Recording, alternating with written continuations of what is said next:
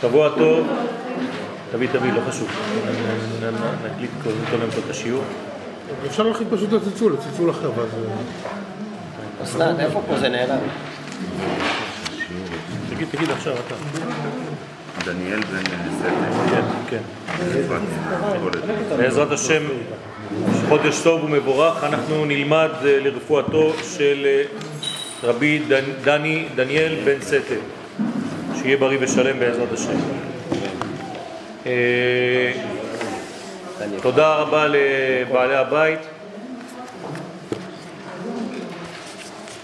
בעזרת השם אנחנו אה, נלמד קצת על עניין של אה, חודש ניסן, כמה שאפשר בתמצות הדברים.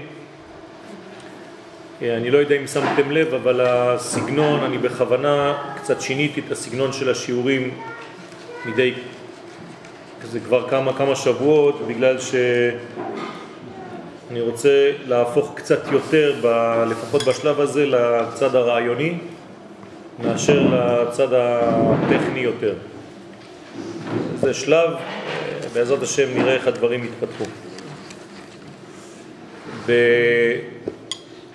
בחודש ניסן קרה משהו מאוד מאוד אה, מעניין. המשכן אה, חנכו את, את, את המזבח. חנוכת המזבח הייתה בראש חודש ניסן, כלומר היום. ומה קורה ביום הזה, ביום המיוחד הזה? התורה קוראת לו היום השמיני. אנחנו יודעים שבבריאת העולם לא היו שמונה ימים, נכון?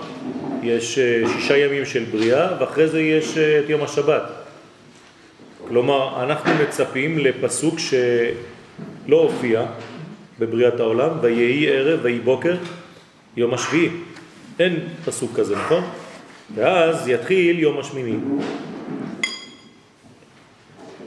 בכל זאת אנחנו רואים שיש את היום השמיני, היום השמיני מופיע, והוא מופיע בדמותו של חנוכת המזבח, וזה אומר לנו שהעולם הגיע בעצם למדרגה של בשלות להיות במדרגה של עולם הבא.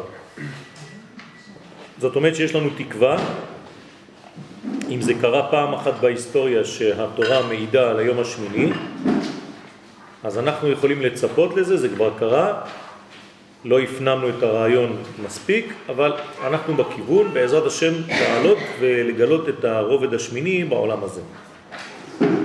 אז אני בעזרת השם רוצה להתייחס לפסוק הידוע, החודש הזה לכם, ראש חודשים, ראשון הוא לכם לחודשי השנה. על הפסוק המופיע בפרשת בו, כן, הפסוק הזה, אומר המדרש בשמות רבה, מי שבחר הקדוש ברוך הוא בעולמו, קבע בו ראשי חודשים ושנים, וכשבחר ביעקב ובבניו, קבע בו ראש חודש של גאולה. אז uh, ניסיתי בסייעתא דשמיא להתבונן uh, קצת יותר לעומק בפסוק הזה, במשפט הזה, והמשפט הזה לאט לאט התחיל להתגלות כדבר מאוד מאוד עמוק ובכלל לא פשוט, כן, ברובד הראשוני שאנחנו מסתכלים עליו, לאט לאט אתה חודר ואתה רואה שיש פה הרבה הרבה חומר למחשבה. דברי המדרש מצביעים על שלוש בחירות אלוהיות שעמדו ביסוד המציאות. המקום, הזמן והנפש.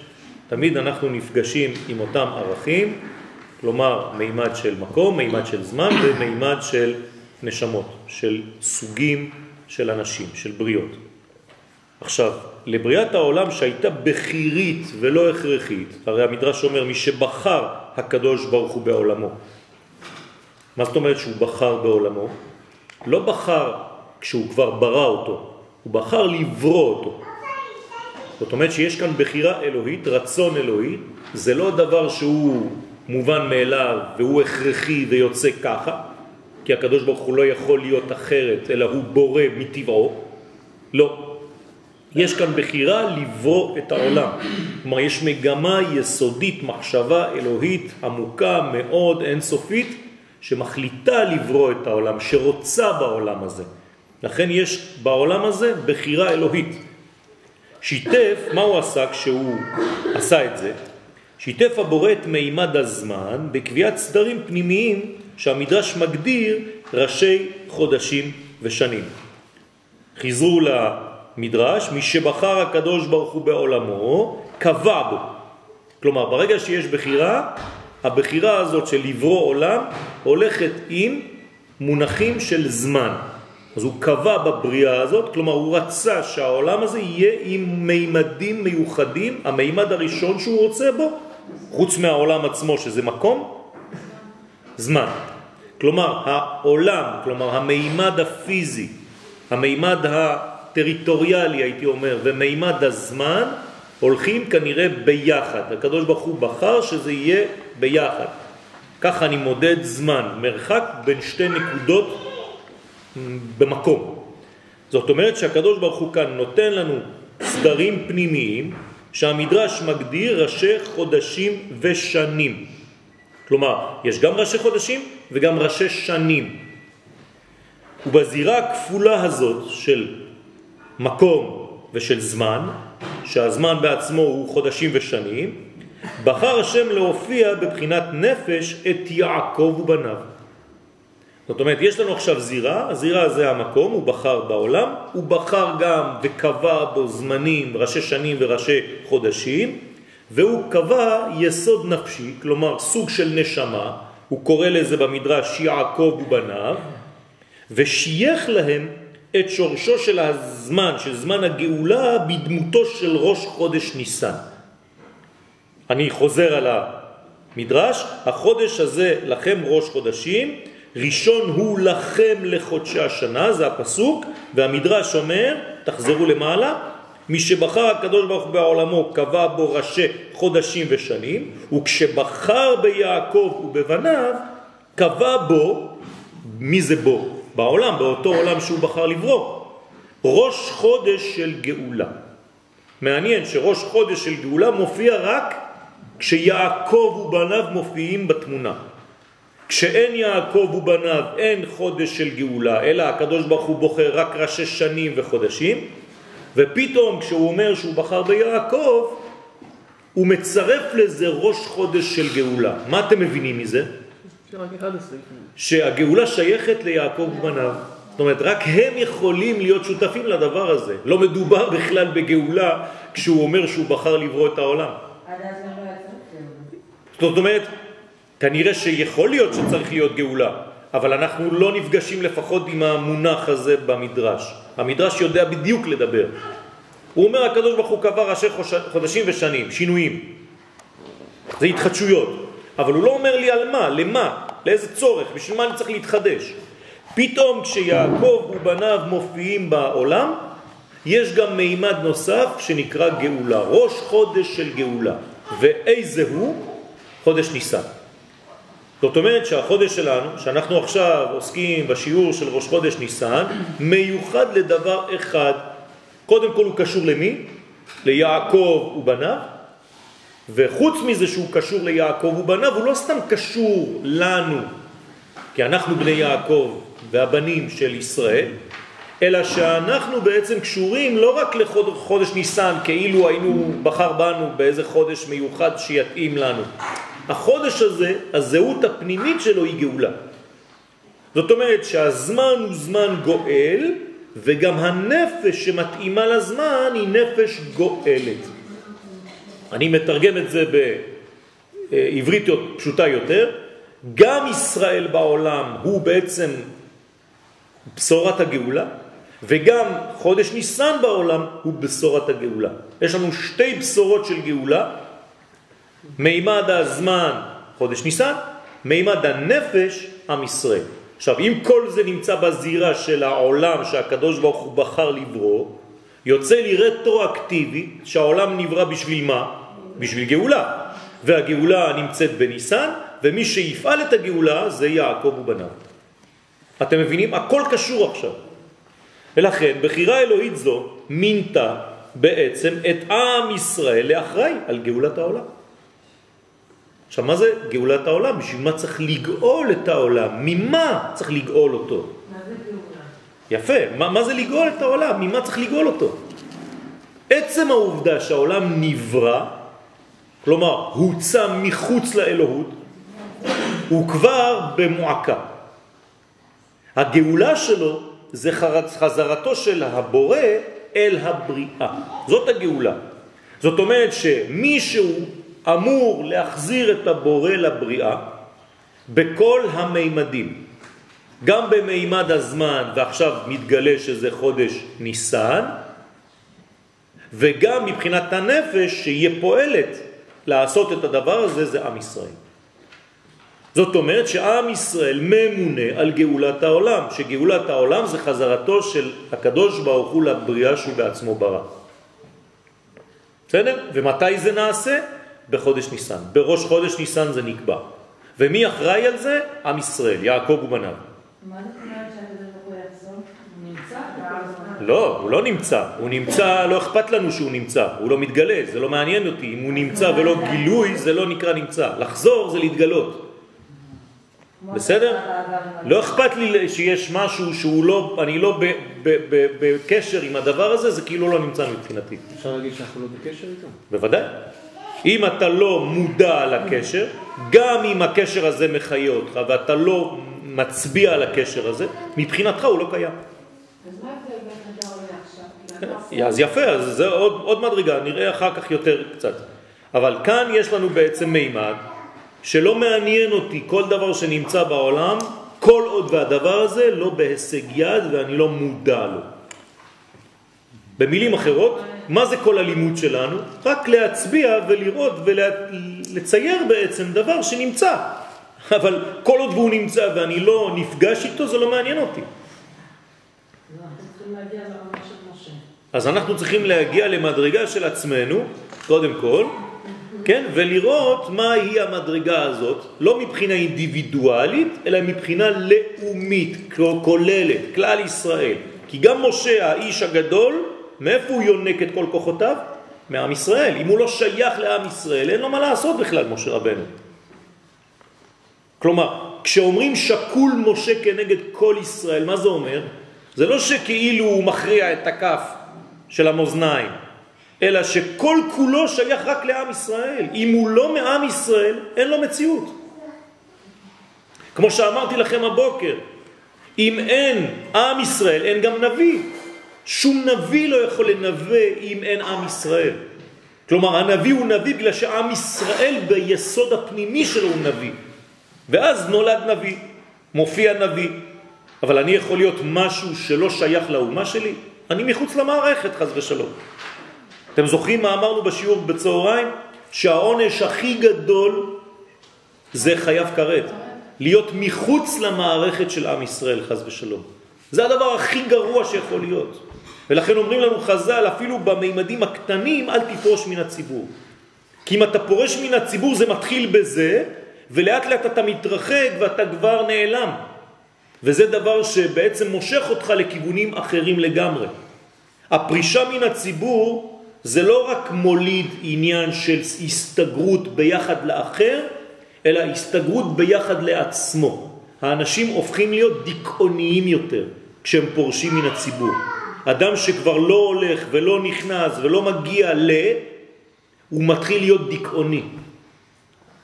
וזה בעצם הורס לו את הנפש הפנימית שלו.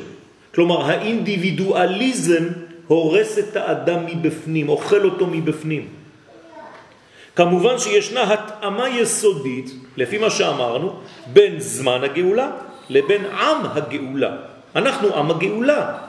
איך קוראים לעם ישראל? גאולים, גאולי אדוני, אשר גאלם מיד צר. קוראים לנו גאולים, אנחנו גאולים. כלומר, הטבע שלנו זה להיות גאולים. נולדנו גאולים. אחרי זה אנחנו נגאלים. למה? כדי להיות שווים לשורש שלי. אם אני גאול מיסודי, מה אני צריך לעשות בעולם? להיגאל. כדי להצביע על מי שאני. כלומר, אם בעולם הזה אני לא נגאל, אני לא מיישם את הזהות הפנימית שלי שהיא גאולה. אתם מבינים? זה דבר עמוק ביותר, רבותיי. מה זה אומר שאני גאול ונגאל? מה זה גאולי השם? הרי אמרתי שגאולה זה ירידתו של הקדוש ברוך הוא, גילויו בעולם הזה. אז מה זה אומר? שאתה חי את האלוהות, שהאלוהות עוברת דרכך. זה נקרא אדם גאול. בסדר? אדם שהאלוהות עוברת דרכו. כלומר, הוא חי את קודשא בריחו. זה זורם באור הקו. זה לא סתם מילים באוויר. ולכן הוא מאשר את ההוויה האלוהית, לכן הוא הופך להיות יותר ויותר מאושר. הוא גם צריך להיות גואל, כי הפונקציה הזאת. מי? אנחנו צריכים גם להיות גואלים מצד הפונקציה שבנו. אנחנו גאולים קודם כל בשורש, ואז- ולכן אנחנו עסוקים בגאולת העולם. שגאולת העולם זה לא אנחנו, לא אנחנו גואלים. הקדוש ברוך הוא גאל ישראל. כן. כן, איך כתוב גאל ישראל? מה הניקוד מתחת לגאל ישראל לפני שאנחנו מתחילים עמידה? מה? קמץ פתח. ג' קמץ מתחת, א' פתח. ואחרי זה למד. גמל, ג- קמץ פתח. מה זה גאל ישראל? מקצוע. מקצוע. כמו נגר, סנדלר, גאל. כלומר, המקצוע של הקדוש ברוך הוא מה זה? לגאול. לגאול. זה המקצוע שלו, זה העבודה שלו, זה הפונקציה שלו. אתם מבינים שזה לא מדובר כאילו ברוך אתה השם, גאל ישראל, אה, יום אחד גאלת אותנו. לא, אנחנו לא מציינים דבר כזה בכלל, זה חוסר הבנה בסיסי של העניין. ברוך אתה השם, גאל ישראל, זה העבודה שלך, זה הפונקציה שלך בעולם, זה המקצוע הבלעדי שלך, הקדוש ברוך הוא, אתה גואל, מלך גואל ומושיע. אתם מבינים את זה? אם המקצוע שלו זה כל הזמן גאל, אז אני צריך לתת לו לעבוד במקצוע שלו. בסדר? אז הקדוש ברוך הוא, אני צריך לעזור לו במרכאות, בשביל זה הוא ברא אותי, כדי לעזור לו להיות גאל. כמו שאתה סדלה והוא צייר. והנה, לעומת חודש תשרה, המיוחד בהנהגתו הטבעית של העולם. חודש ניסן מייצג את הסדר הניסי שבהנהגה. זאת אומרת, אנחנו עכשיו עולים להדרג, למדרגה ניסית, להגדרה של נס, דגל, מעל למדרגה הטבעית. כלומר, בחודש הזה אנחנו צריכים לגעת בדברים שהם לאו דווקא הגיוניים. בסדר? בחודש ניסן יש לנו יציאת מצרים, זה דבר שזה לא טבעי בכלל. יציאתנו ממצרים היא מהלך על טבעי. למעלה מגדרי הטבע, הקדוש ברוך הוא שידד את כל המערכות של הטבע, הוא שם בצד את הטבע, הוא דחה את הטבע כדי לגאול אותנו ממצרים. לכן כל החודש הזה הוא תחת הסימן הזה של משהו שהוא למעלה מן הטבע. איזה שם של הקדוש ברוך הוא הוא למעלה מן הטבע? י' כ' ו' כ', נכון? השם כפי שהוא מופיע מתי? באיזה חודש? ניסן, עכשיו, היום בבוקר. הכוונה במוסף הייתה י' כ' ו' כ' ושם אקיה. למה? כי זה בדיוק העניין של העולם שהוא למעלה מהטבע. לעומת השם של הקדוש ברוך הוא שהוא בתוך הטבע, שהוא שם אלוהים או אדנות. זה שם שהוא הוויה, הוא למעלה מגדרי הטבע, למעלה מהזמן, היה, הווה ויהיה, הכל בתוך אותן אותיות. זה דברים שהם בלתי נתפסים לנו בשכל. לכן גם גאולת מצרים, לפי הקבלה, בערב פסח אנחנו חוגגים דבר שאנחנו אין לנו תפיסה בו. גם המקובלים אומרים לנו, זה הכל בדילוג, זה לא נורמלי מה שקורה שם. אם תרצה סדר נורמלי, אתה לא תבין שום דבר בסדר פסח. זה סדר שהוא למעלה מהנורמה. זה בא בהדרגתיות, שאמור לבוא בהדרגתיות פה, זה לא בא בהדרגתיות. זה בא בקפיצה, בדילוג. זה הסוד של הפסיכה. למה אנחנו קוראים לפסח פסיכה? בגלל שהקדוש ברוך הוא מדלג על הסדר הנורמלי של הטבע. אז כל החודש הזה צריך להבין שקורים דברים שהם למעלה מגדר הטבע. זה מה שקורה בחודש הזה. אלא שמדברי הפסוק, החודש הזה לכם, עכשיו תשימו לב מה קורה פה. אם הקדוש ברוך הוא נותן לנו החודש הזה, שהוא למעלה מן הטבע, למי הוא שייך? לכם. זאת אומרת שגם אתם למעלה מן הטבע. כלומר, אתם חייזרים. אתם לא שייכים לטבע של העולם הזה. ולכן, כפי שאמרתי הבוקר בשיעור, שבית המקדש קשה לו להישאר בעולם הזה, כל הזמן הוא, יש דחייה, נכון? אותו דבר בעם ישראל, כולם רוצים לדחות אותנו מהעולם. אנחנו כמו נטע זר בעולם הזה. אז תפסיקו לשאול שאלות למה שונאים אותנו תמיד. יש לכם תשובה. אנחנו לא מתאימים לטבע הבסיסי של העולם הזה. אנחנו מסוג של חומר אחר. אז אל תנסו, כן, כל הזמן לשדל את אומות העולם כדי למצוא חן בעיניהם. זה לא עוזר בכלל. החודש הזה לכם יוצא שגם שורש ישראל הוא למעלה מן הטבע. הרי הוא משווה את הזמן שהוא למעלה מן הטבע והוא אומר לנו זה שלכם. הוא משייך את זה לנו. החודש הזה לכם. והתורה הדגישה את המכנה המשותף לנפש העל-טבעית ולזמן העל-טבעי. אז אנחנו עכשיו בחודש על-טבעי, ואנחנו גם אנחנו, הנפש שלנו היא על-טבעית. אתם חושבים שגאולה זה טבעי? הרי זה כניסה של ערכים של האינסוף לתוך עולם מוגבל. מי יכול לעשות דבר כזה? רק מי שהוא גם כן שייך לשם. כלומר אנחנו, כל ישראל יש להם חלק לעולם הבא. אין לנו חלק לעולם הזה, קשה לנו החלק לעולם הזה. אנחנו אף פעם לא תמצא פסוק, כל ישראל יש להם חלק לעולם הזה. לעולם הבא יש לנו קשר וחלק. בעולם הזה אנחנו בקשיים אין סופיים בעולם הזה. עוד פעם, את סותרת פסוק, אני, אין פסוק כזה. נכון, כי לא אומרים את מה שמובן מאליו. לא, להפך, להפך, בגלל שזה בכלל לא מובן מאליו להיות בעולם הזה, בשביל עם ישראל. זה קשה מאוד, זה ערכים אינסופיים שיורדים לעולם שלנו. מה, לאומות העולם לא קשה בעולם הזה? תשימי לב איך קראת להם. אומות העולם, לעם ישראל אף פעם לא תקראי אומת העולם. את מבינה את ההבדל? הן אומות העולם.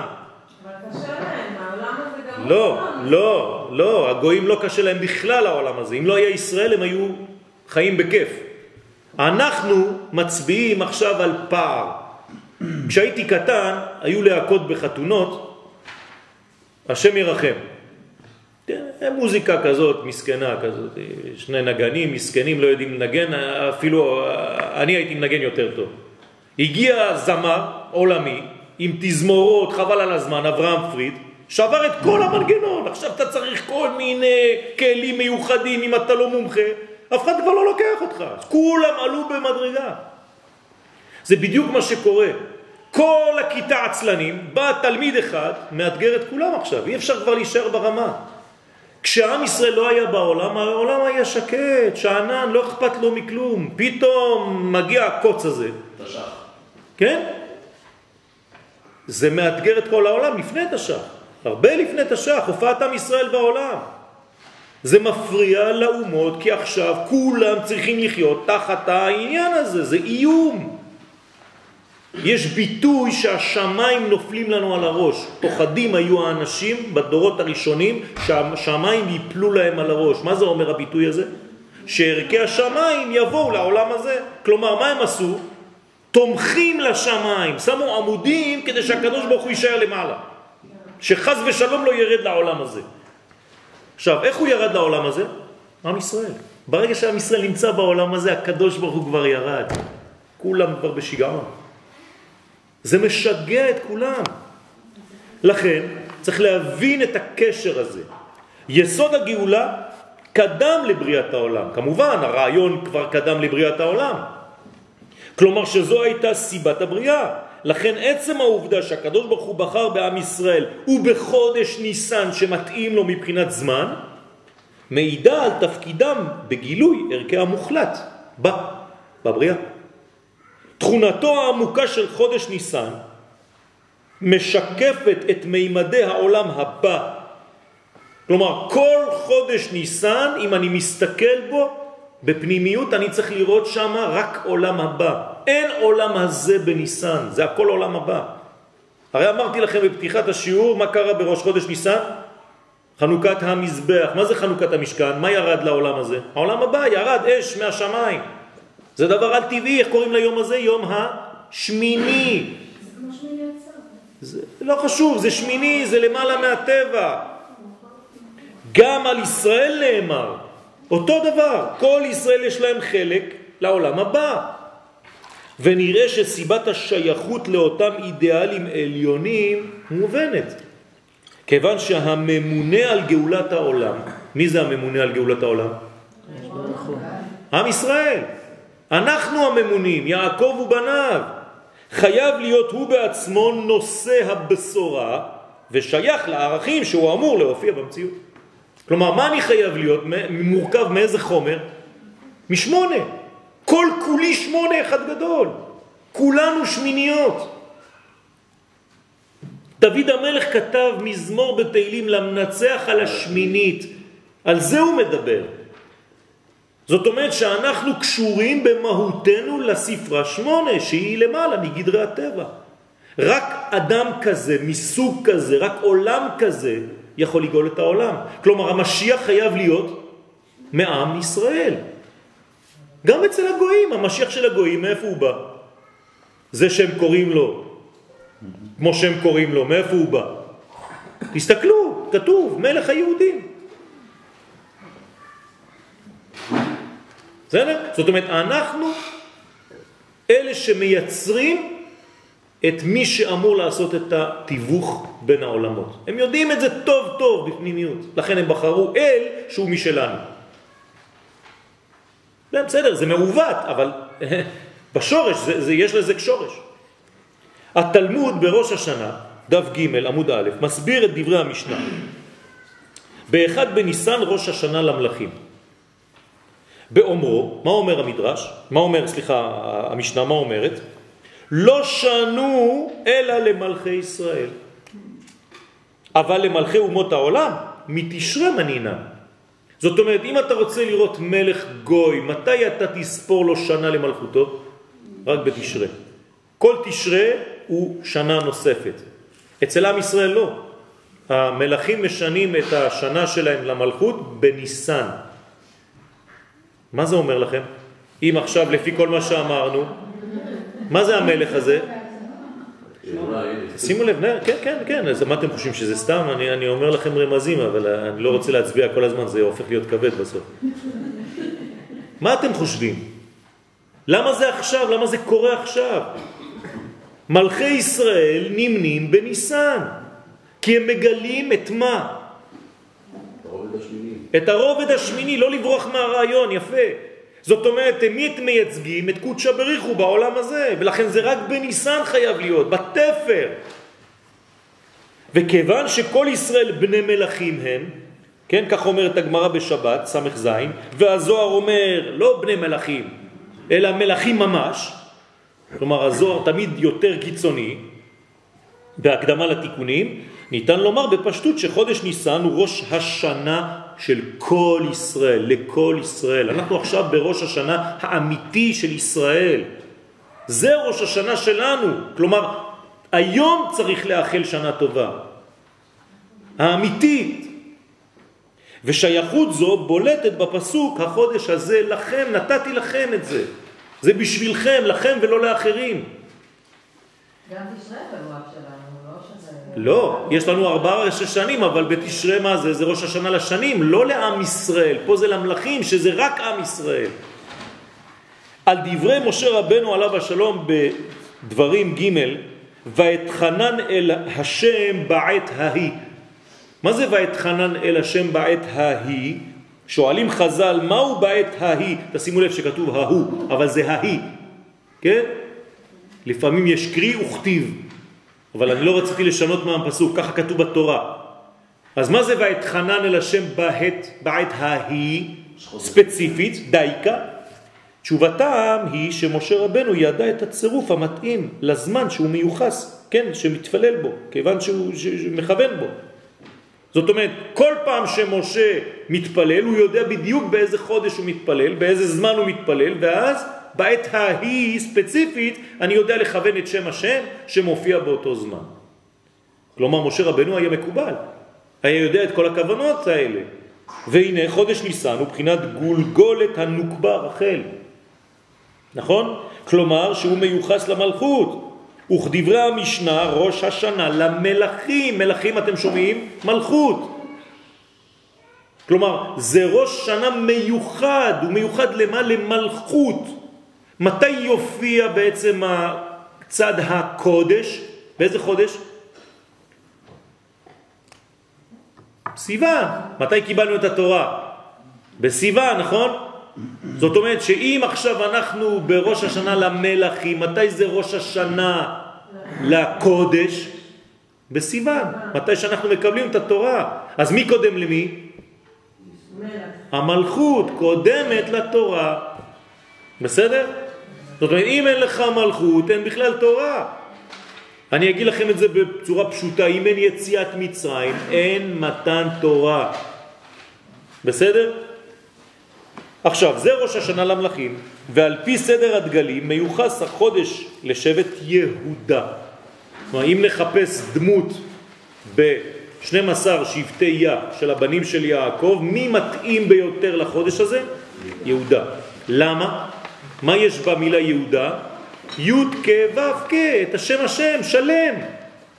אותו שם שמיוחס לחודש יש במילה יהודה, בתוספת ד', ומה זה ד'? המלכות בעצמה היא נקראת בחינה ד'. כלומר, בחינה ד', למה קוראים לה בחינה ד' למלכות? כי זה חוכמה, בינה, תפארת ומלכות. אם אני מסכם את כל הספירות אפשר לומר רק ככה. חוכמה, בינה, תפארת, מלכות. אז היא בחינה רביעית, היא בחינה ד'. אז מה נשאר? י' כו' ובחינה ד'.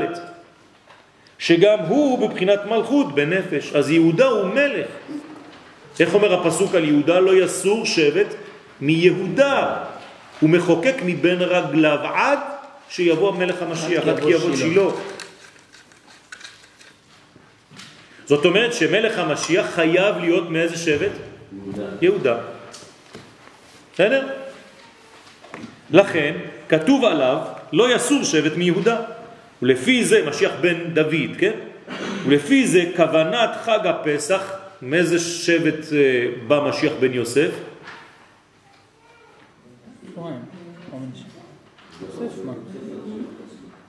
אין, אין חן שבט יוסף. אפרים ומנשה. אז איך קוראים לו? בנימין. אתם מבינים? כלומר, בנימין הוא בבחינת משיח בן יוסף לפני משיח בן דוד.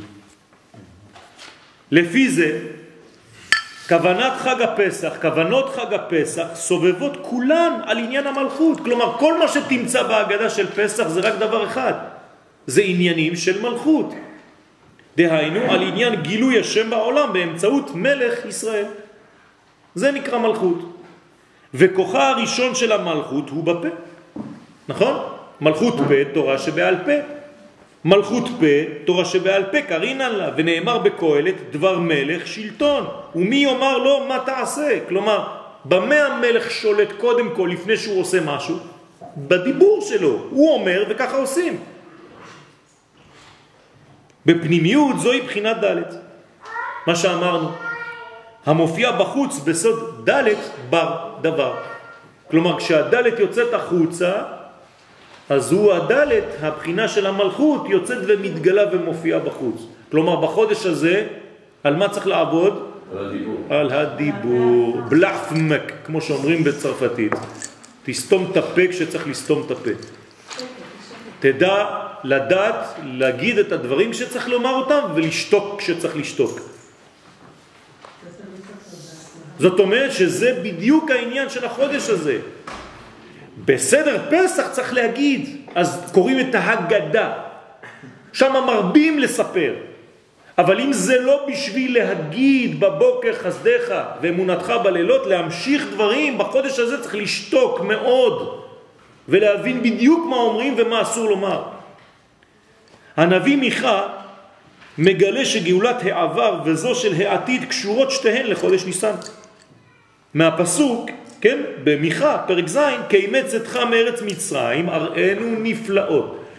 זאת אומרת שהנביא מיכה מכשיר אותנו, מזמין אותנו, כבר מלמד אותנו שהנבואה שלו אומרת שגם הגאולה האחרונה תהיה קשורה איכשהו לחודש ניסן. יחד עם זה, ראו חז"ל במסכת ברכות י"ב יתרון בגאולה האחרונה על גאולת מצרים. כלומר, חכמים תמיד אומרים לנו שהגאולה שלנו תהיה טובה יותר, גדולה יותר, מרשימה יותר מהגאולה הראשונה. לא כמו שרוב האנשים מדברים. כשאתם שומעים מישהו מדבר, תמיד מה שהיה בעבר יותר טוב. תמיד. נכון? כל השיעורים שאני שומע זה תמיד ככה. אה, היו גאונים, היו גדולים, הדור שלנו זבל, זבלים. כן? תמיד זה ככה. אז היו גדולים, עכשיו זה נפילת הדורות, ירידת הדורות, תמיד משגעים אותך ככה, אתה זבל, אין כמוהו. חכמים אומרים לנו בדיוק הפוך. הגאולה האחרונה תהיה הרבה יותר חזקה מהגאולה הראשונה. מאיפה הם הגיעו למסקנה הזאת? והגיעו למסקנה שסחירת גאולת העבר תהיה תפלה לגאולת העתיד. עד כדי כך. כלומר, כשאתה תזכיר את יציאת מצרים, אתה תגיד, אה, קטן עליי. בוא תראה את הגאולה היום, איזה יופי, מה קורה היום, איזה בלגן הולך בעולם. זאת גאולה. אתה הולך להשוות את זה עם גאולת מצרים?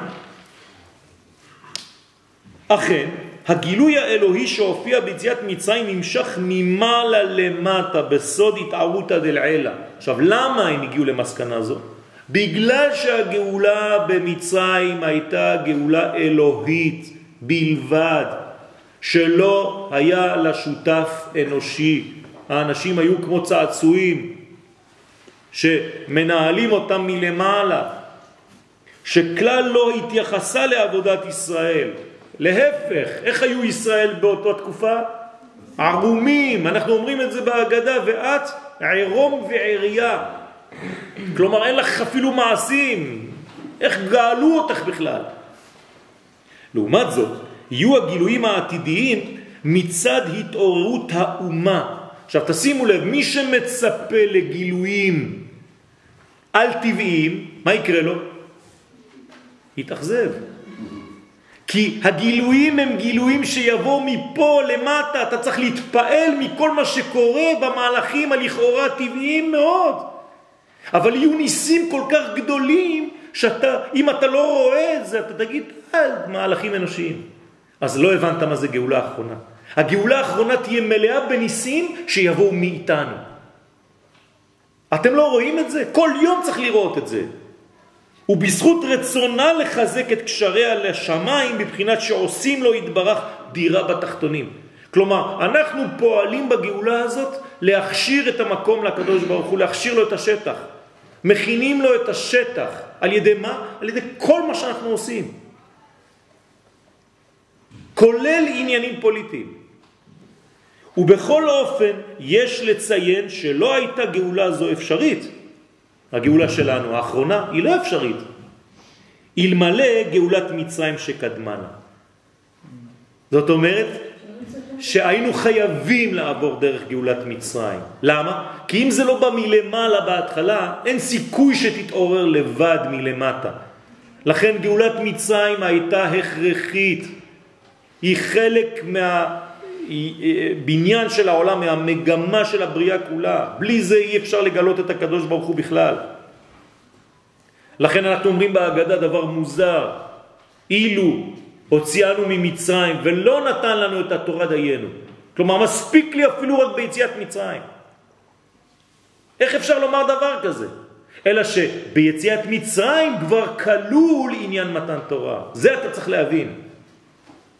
לכן מתן תורה זה לא חידוש, זה רק גילוי שהיה כבר ביציאת מצרים שרק עכשיו מופיע.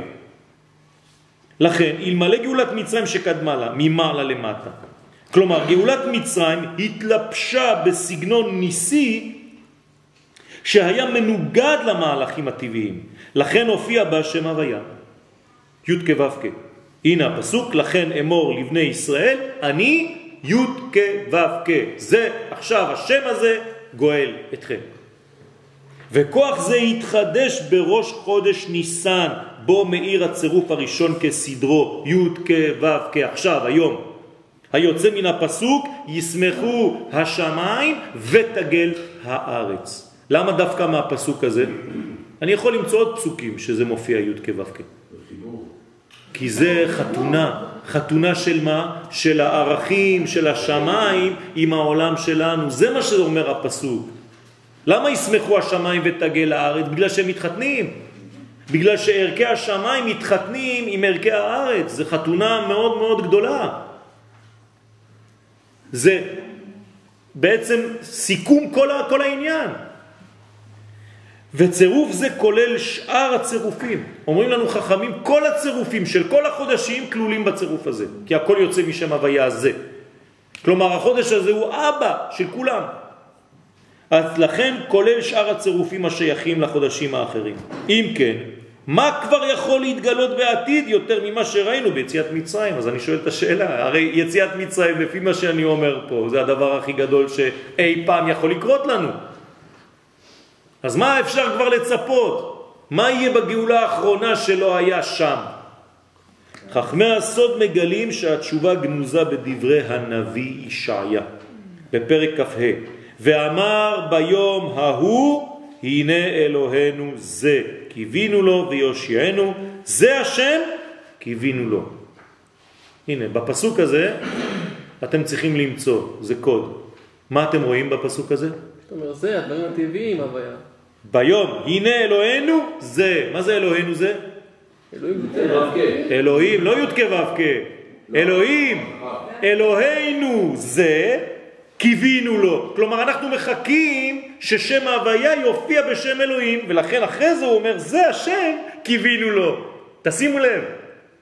למה קיווית ששם י' כו' כשהיה במצרים יופיע בשם אלוהים בגאולה האחרונה? תראו איזה יופי. אתם רואים איך צריך לדייק מהמילים? הכל כתוב. פסוק זה מופיע תיבת זה פעמיים, אחת בשביל שם אלוהים ואחת בשביל שם הוויה. שם אלוהים כבר נפגשנו, שם הוויה סליחה, כבר נפגשנו, מתי? ביציאת מצרים. מה חסר לנו? גאולת אלוהים, גאולת הגוף.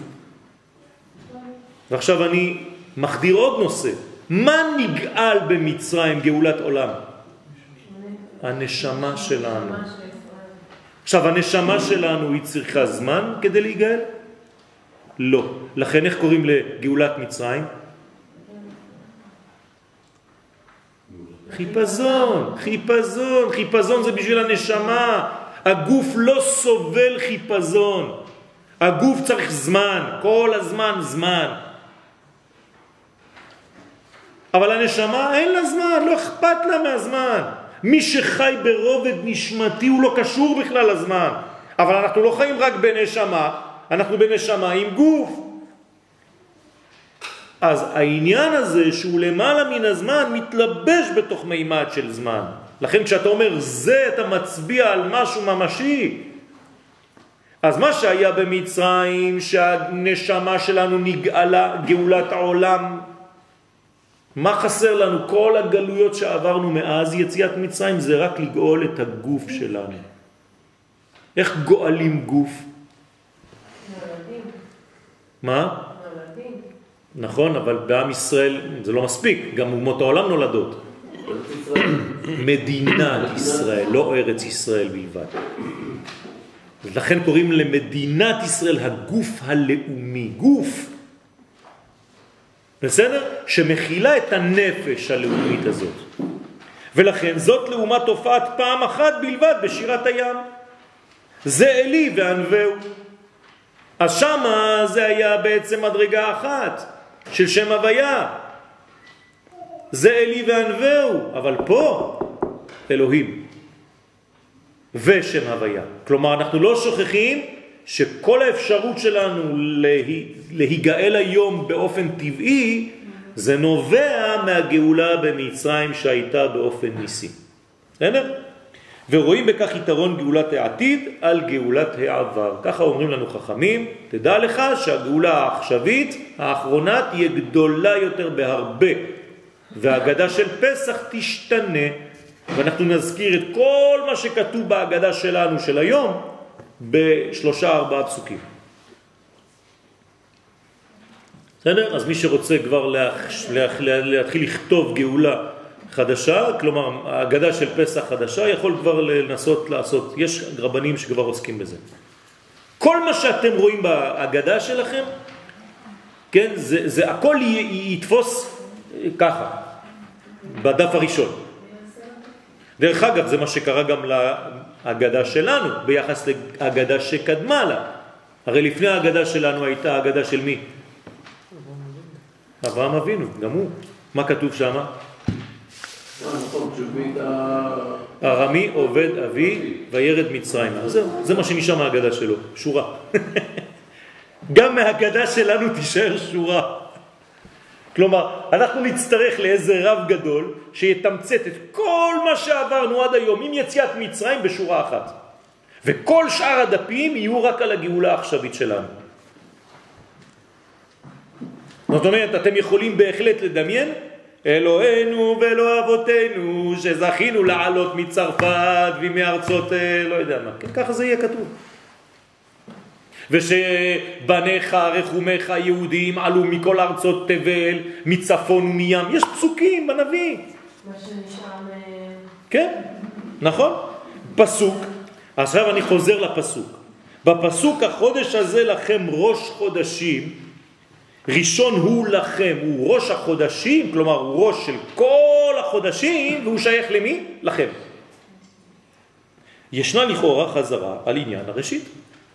בסדר, הבנתי שזה ראש חודשים, החודש הזה לכם, ראשון הוא לכם, פעמיים לכם. בשביל מה? הבנתי שזה לנו. אז בפיוט נשמת כל חי נאמר ועינינו מאירות כשמש וכירח. נכון? עכשיו אני שואל אתכם שאלה. אם העיניים שלך מאירות כשמש, אתה צריך גם שזה יאיר כירח? שלט, כמו שאומרים בצרפתית. אם יש לך כבר ראייה של שמש, אתה צריך ירח? נו באמת. זה כאילו שאתה אומר, אשרנו שאני רואה ב, באור השמש, ואחרי זה, כן, אני רואה ירח. מה, מה אתה מוסיף? ועינינו מאירות, אם זה מאיר כשמש, מה אתה צריך ירח? שלכאורה מיותר לדבר על הערת הירח אחר שהזכיר הערת השמש. ועל דרך מאמרם ז"ל בחולין, שרגה בתיארה מי מהנה. אתה, זה כאילו אתה מדליק לי נר ב-40 מעלות חום עם שמש יוקדת ב-12 בצהריים. אתה חושב להעיר לי, אתה אומר לי, בוא, בוא, תלך עם, בוא נלך עם הנר שלי. יש לי שמש בשמיים, מה אני צריך את הנר שלך? אלא שבניגוד לירח המקבל, הירח הוא מקבל את אורו, השמש היא עצמה כביכול בחינת מקור של אור. וזו הסיבה להרגשת התענוג דווקא אצל הירח, כיוון שתענוג תמידי אינו תענוג. זה כלל אצל חז"ל, תענוג תמידי אינו תענוג. עכשיו, אצל השמש אין שינויים, אז אין לה כבר עונג. מתי יש עונג? כשיש עליות וירידות, כשיש שינויים במזג. ולכן אצל מי יש שינויים דווקא? אצל הירח. לכן הירח יש לו עונג יותר גדול מהשמש. תראו איך חכמים הולכים לכיוונים של החידושים של ההתחדשויות בחיים שלנו. אם אתה התרגלת לאיזה מהלך, אתה מתחיל להירדם. כל הבניין שלך נרדם. היכולת לחדש דברים ופתאום לצאת מהשגרה, זה נותן תענוג הרבה יותר גדול. אני אומר את זה לזוגות. הרבה אנשים לא עושים את הדברים האלה, לא לוקחים זמן כדי לצאת, לעשות משהו ביחד. וזה הורס את הזוגיות. כי אנחנו מתרגלים, עושים רק דברים כל הזמן אותו דבר. אין לך כבר מי לשדל אותו, אין לך כבר מי לחזר אחריו. אה, זהו, זאת אשתי, זה בעלי, זה נגמר. אני תקוע עם זה כל החיים שלי עכשיו. אתה כבר לא עושה שום מאמץ עם זה, וזה לא נכון. הקדוש ברוך הוא כל הזמן משדל את אשתו, את כנסת ישראל. כל הזמן הוא נותן לנו דברים חדשים. והשינויים במצבו של הירח מחדשים בו את האור אחר העלמו. והוא עיקר תענוגו של הירח, לכן הירח יש לו תענוג יותר מהשמש. יוצא איפה שעצם היותו בבחינת כלי קיבול, דווקא בגלל שהירח הוא כלי קיבול, מעניק לירח את עונג ההתחדשות, שאין כבר לשמש. השמש כבר, אה, נו כולי אור. אז מה? אין לך כבר תענוג. וכן הוא בפסוק בתהילים, ישמחו השמיים ותגל הארץ, אותו, אותה שאלה. אם אמרת כבר ישמחו השמיים, מה אני צריך ותגל הארץ? אתה אומר לי כבר על הגדול, אחרי זה אתה אומר לי גם הארץ. ממנו יוצא צירוף החודש, ניסן, י' כו' כשלכאורה אינו מובן. מהו היתרון בתוספת ותגל הארץ? אותו, אותו סיפור ששאלנו קודם, נכון? ואיננו מאירות כשמש וכירח, אותו דבר, ישמחו השמיים ותגל הארץ, מה אכפת לי? אחר שנאמר כבר ישמחו השמיים. גם בדוגמה זו הארץ היא הכלי לקבלת השמיים כמו הירח ביחס לשמש והוא מצד המקבל נבחנת ביותר מעלת העבודה המכשירה אותו לרכוש בכוח עצמו את השפע. זה נותן תענוג. כשאתה בעצמך פעלת ועמלת כדי להכיל את האור שעכשיו אתה מקבל. זהו יתרונו על פני המשפיע. לכן יש יותר תענוג למקבל מהמשפיע בעצמו. כי המשפיע כבר לא יודע, הוא רק משפיע, משפיע, משפיע. אבל המקבל יש לו לפעמים חיסרון ולפעמים אה, קבלה של דבר, אז פתאום זה נותן לו תענוג מחודש. לכן כל הזמן צריך לחזור לאותו מנגנון כדי לא להתייבש בעבודת השם. חילוק זה מופיע בשתי דרכים בעבודת השם. הנה. כלומר, על דרך העבודה עכשיו. האחת היא דרך התקפיה. זה מונחים של קבלה שמובאים בחסידות גם כן. הרבה משתמשים בהם בחסידות חב"ד. התקפיה והתהפכה. אז הסגנון הראשון של עבודת השם זה התקפיה, והיא דרכם של בעלי תשובה. והדרך השנייה היא בחינת התהפכה. היא דרכם של צדיקים, הפועלים בהת...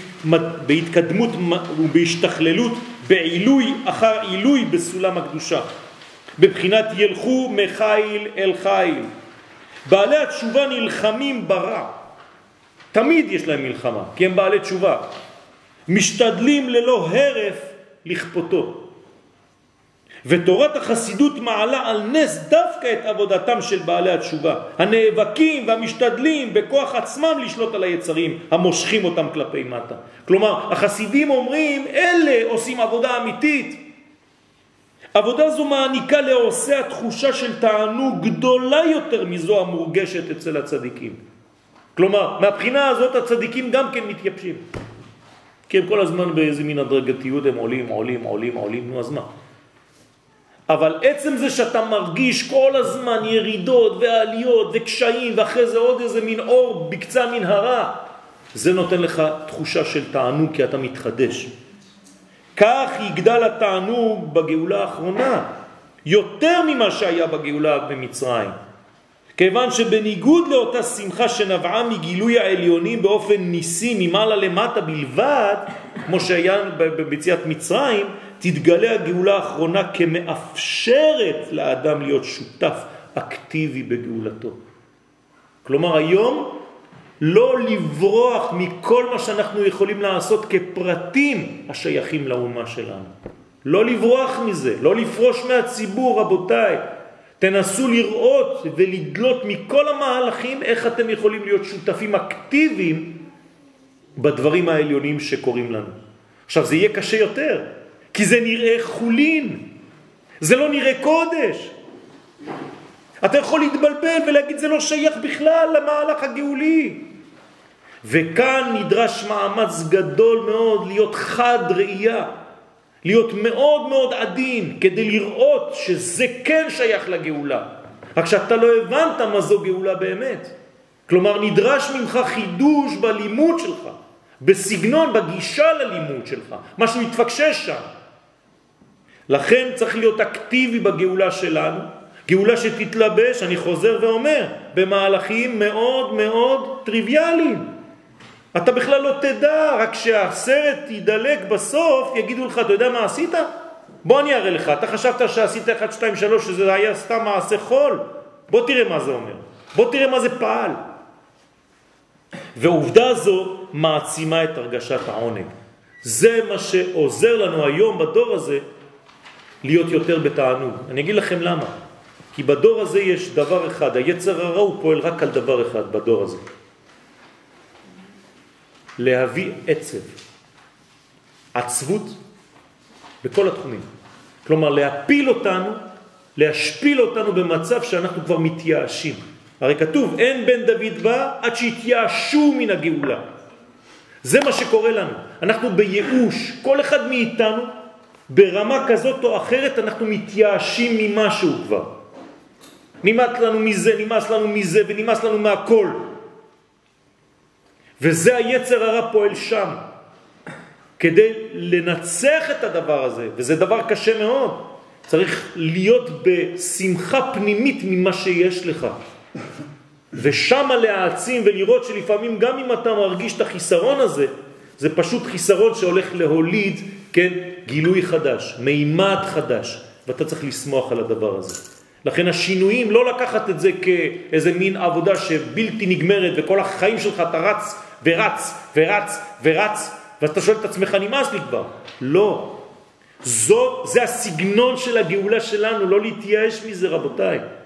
זה הסגנון של גאולתנו, זה קשה מאוד כי זה מתלבש בדברים נחותים, אבל זה כולל בפנים את המדרגות העליונות ביותר. אז יהי רצון שהחודש הזה אנחנו נבין שהמהלכים שדורשים מאיתנו הרבה מאמצים, הרבה מועקות, הרבה קשיים פנימיים וממש נלחמים, אנחנו נלחמים נגד כל מיני כוחות ונגד עצמנו בכלל. כל זה שייך למהלך אחד גדול שצריך לראות את היתרון הזה של התענוג שנולד מזה, כן? שמחנו כי אימות עיניתן, שנות ראינו רעה. כל השנים שהיית בעינוי, שמחנו כי אימות עיניתן. תהיה לנו שמחה דווקא גדולה בגלל שהיינו בעינוי כזה גדול מכל המהלכים שלא הבנו. אז יהי רצון שאנחנו לא דורשים את זה כמובן, לא מבקשים את זה, מבקשים שהכל יהיה יותר בקלות, אבל להבין ולראות את המהלכים המאוד מאוד פשוטים של החיים שלנו כמהלכים בלתי נפרדים מהגאולה הכוללת. חודש טוב ומבורך.